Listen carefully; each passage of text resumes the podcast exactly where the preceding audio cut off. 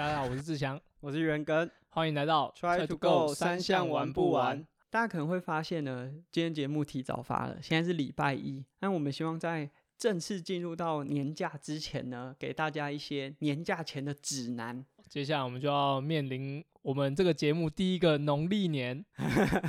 对，那农历年的时候，铁人都会做些什么？阿根，你都做什么？我好像没有什么特别的，因为我比较没有，我不是大家族，所以不用一直去拜年。但我觉得农历年就最恐怖的就是你可能很多零食会放在家里，然后就一直吃，尤其是我们台北没什么地方去，一天要吃六餐你觉得在家里一直吃东西。今年你应该会比较不一样，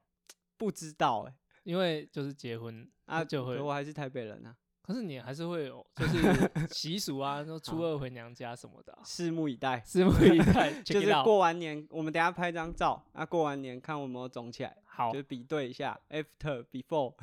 好，其实过年的时候，其实铁不管是铁人还是运动的人，最怕你的体态吹气球。嗯，就是会因为过年你你可能以前会一天练两餐，但是你现在那两餐都会拿来变吃的东西，嗯 或是就是很多静态的活动，像比如玩桌游、打麻将、打扑克牌之类，就是会跟家人聚在一起，但是家人聚在一起就是聊天、吃，还有塞车，还有塞车。对，就是呃，如果是你要在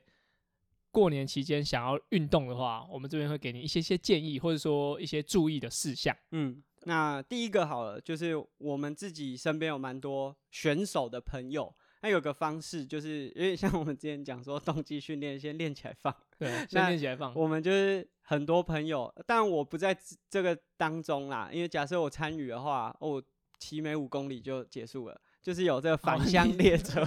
对，之前你们好像都会有从台北，就是骑回从彰化，呃八仙乐园，然后骑到好像不止彰化吧，就是这班列车就是区间车嘛，反正你住哪里就在哪一站停下来。那我觉得这是一个很好的方式啊。第一个就是，反正你返乡一定是在塞车啊，那塞车就给没运动的家人去塞，那有运动的家人就是自己揪一团，然后从这个西滨，然后一路南下啊，到哪边就是随时可以下车。我觉得是一个蛮不错的选项啊，然后也是呃，至少可以在农历年前可以帮助你先稍微。我觉得是心理上，因为说真的，这也没几大卡，就是你大概吃两个年糕就没了。可能有可能，假如你可以骑到八个小时，可能四千卡、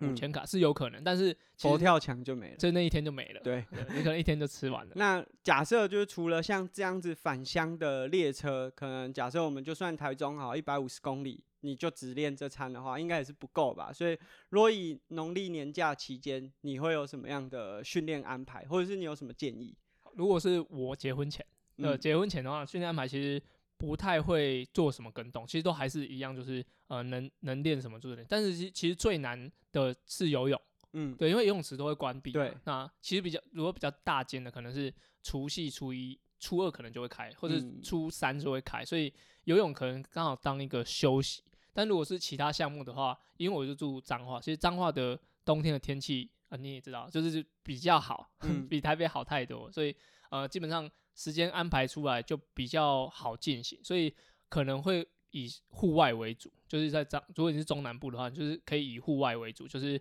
呃可以不太受影响。但是北部的话，如果是你刚好你的天气比较受影响，其实就会变很多很多室内训练，其实嗯。就就跟就现在就分南北这样，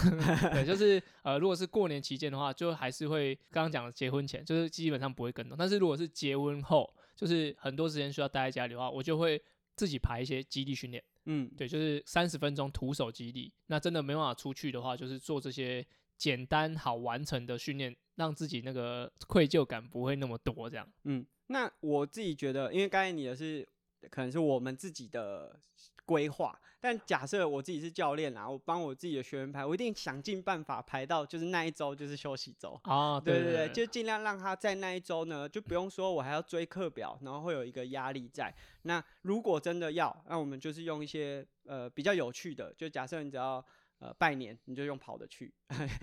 周边，就假设你是彰化周边，那、可能都是近亲嘛，就是跑步去拜年。那当然这可能就比较难，像平常的训练，可能有一些呃，例如说你要跑什么样的强度。但是我觉得过年嘛，你就是稍微转换一下心情，也是一个好的方式。那我觉得在过年的期间，其实你对台北一点都不了解，超级不了解。台台北假设天气好啊，你就可以去内湖科学园区绕圈赛，因为根本没有车啊，没有人上班，连 seven 都会关起来，所以在台北。就是空城，就是什么都没有，所以反而那时候训练还蛮方便的，对吧？所以我觉得在训练的安排上面，假设你是大家族，可能有很多，呃，简单来讲就应酬的行程啦，就是要拜年的话，我觉得也许就像我们刚才讲的返乡列车，因为其实在这些地点在交通之间，其实也会有塞车，那也许你可以改用跑步的方式，或是如果假设真的比较远，你就说那家人开车，然后你们到。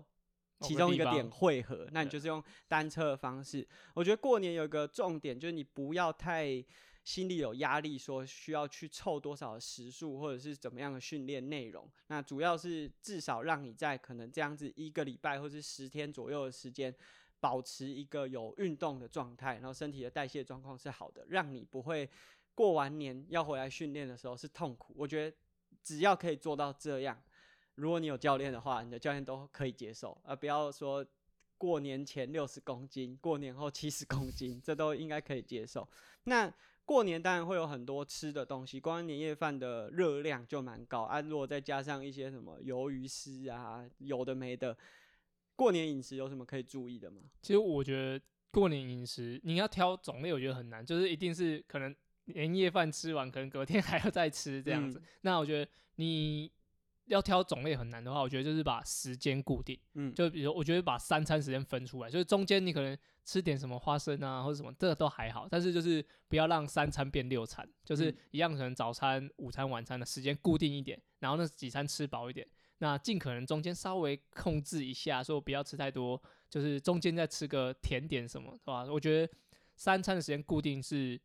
比较好的。嗯，所以我觉得这个很重要的就是你不要说，就是也许有休息的时间，旁边就有零食，随手都可以拿，因为这个。真的是很难控制，这不是只有一般人，就是我们自己也很聊着聊，跟跟家人聊着聊着就开始吃了，啊，东西就吃完，啊，吃完就来不及了，除非你的返乡列车还想要再从彰化 骑回台北，对，所以这个是我觉得在呃自己生活上面可以控制的一些部分。那我觉得既然我们自己都是健康的伙伴呐，啊，你至少出去的时候不要。带给人家的礼物都是一些不健康的食物，哎，这也是一个从源头改善的方法。所以，我们今天有叶配，我们叶配是什么？志强帮我们介绍一下。我们铁人安心雅家人的 Honey Dew，然后它是一个蜂蜂蜜的产品，就是它是天然的，它自己他自己养蜂，然后因为我们是就是他们的友人啊，所以他们就有给我们 Honey Dew 的蜂蜜。那它就是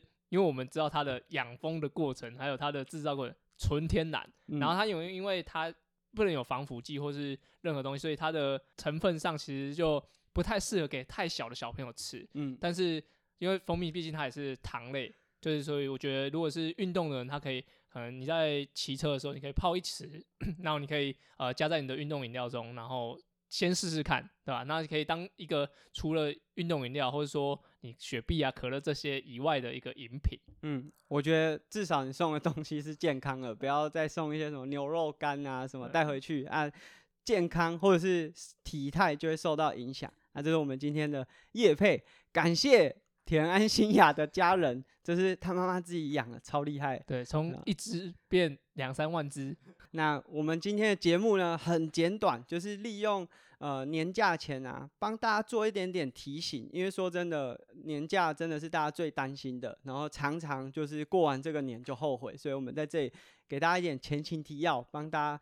呃做一点点准备啊。如果有想要参加返乡列车的话，可以私讯志祥的 IG。我不确定他们今年有没有开团，但总会有人开团，总会有人开。你要是我要是没有开，我可以帮你介绍人家开这样啊。你要去高雄、屏东的，还真的会有。嗯，对，就是你只要有问题可以跟我们讲，我们就帮你们找这样，帮你配对啦。那。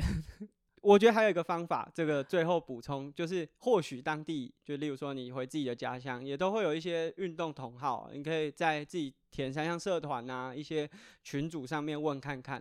或许自己大家农历年揪一团啊，认识自己地方乡亲也是不错的选择。那我们今天节目就到这边，下次见，拜拜拜拜。